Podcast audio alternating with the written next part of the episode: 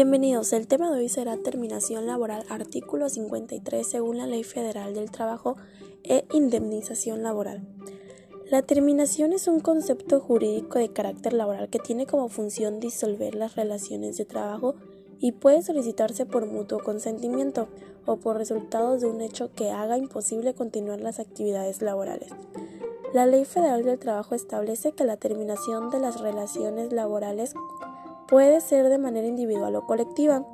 La terminación individual acontece por el mutuo consentimiento de las partes, patrón-trabajador, o bien a consecuencia de un hecho que afecte al empleado y que lo imposibilite a seguir presentando sus servicios. Tal es el caso de la muerte o la incapacidad física o de igual forma mental.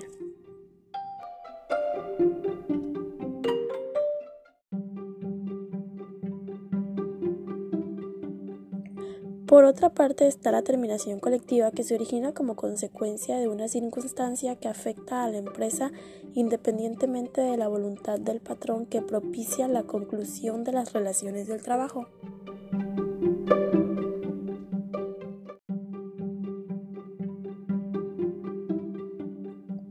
De acuerdo al artículo 53 de la Ley Federal del Trabajo, son causas de terminación de las relaciones de trabajo el mutuo consentimiento siempre y cuando esté libre de vicios, dolo o violencia.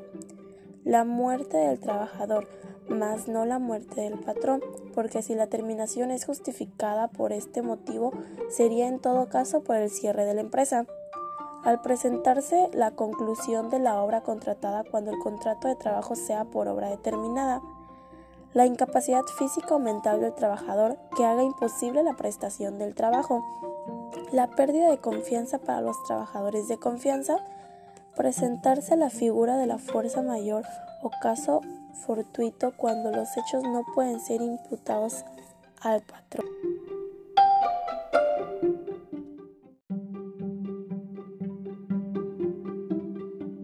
La consecuencia directa de la terminación es poner fin a la relación de trabajo, por lo que desaparece la relación de subordinación y las obligaciones derivadas de la relación laboral. La ley señala que la terminación unilateral promovida por el patrón cuando no es capaz de comprobar las causas que la generan se equipara a un despido justificado, por lo que el trabajador tiene el derecho a que se le reinstale el trabajo que desempeñaba bien o que si no se le indemnice por el importe de tres meses y, les, y se le paguen los salarios. La consecuencia directa de la terminación es poner fin a la relación de trabajo, por lo que desaparece la relación de subordinación y las obligaciones derivadas de la relación laboral. La ley señala que la terminación unilateral promovida por el patrón, cuando no es capaz de comprobar las causas que la generan, se equipara a un despido justificado, por lo que el trabajador tiene el derecho a que se le reinstale el trabajo que desempeñaba o bien que se le indemnice por el importe de tres meses y se le paguen los salarios caídos.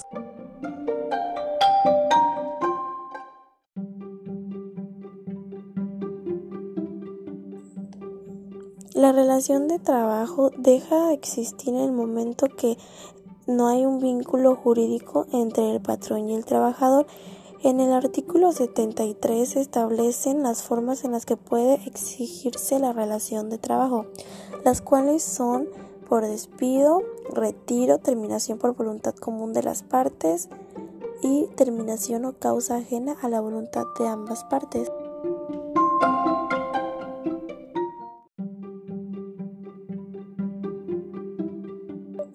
Ahora pasemos al tema de indemnización. La indemnización es la cantidad de dinero y o bienes que paga la empresa al empleado para reparar un daño moral o material. Existen distintos tipos, como por ejemplo por despido injustificado, que es cuando el patrón decide rescindir el contrato por situaciones como reestructuras de la empresa, reducción o falta de pago de salario al empleado, existencia de un peligro grave para la seguridad o salud del trabajador, por carecer de condiciones higiénicas en el establecimiento.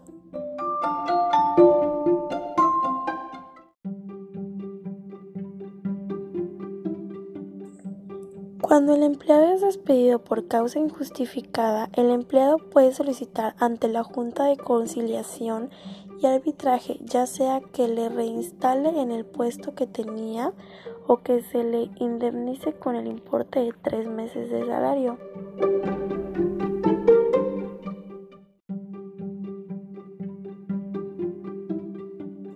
Además de estas indemnizaciones provistas por la ley, es necesario calcular el monto parcial correspondiente a las demás prestaciones que tiene el empleado, como por ejemplo son el aguinaldo, vacaciones, prima vacacional y prima de antigüedad para cumplir su liquidación.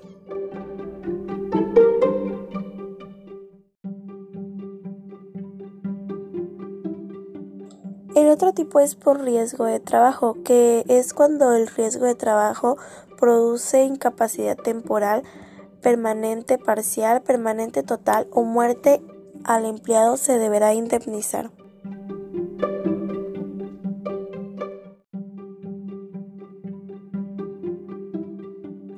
De acuerdo a la ley, los riesgos de trabajo son los accidentes o enfermedades a los que están expuestos los empleados por motivos del trabajo. Los accidentes o enfermedades por el trabajo pueden aparecer en cualquier tipo de trabajo sin excepción.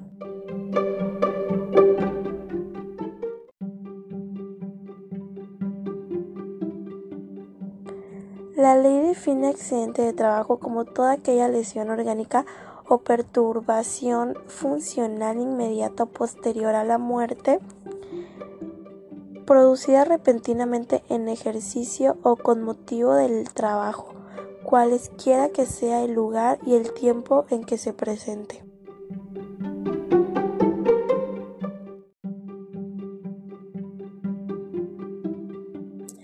Si el riesgo de trabajo produce incapacidad en el empleado, el patrón deberá pagar las indemnizaciones de acuerdo al tipo de incapacidad.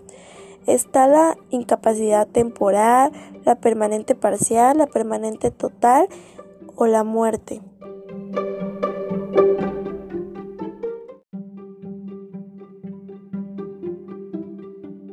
Muchas gracias y esto es todo por hoy.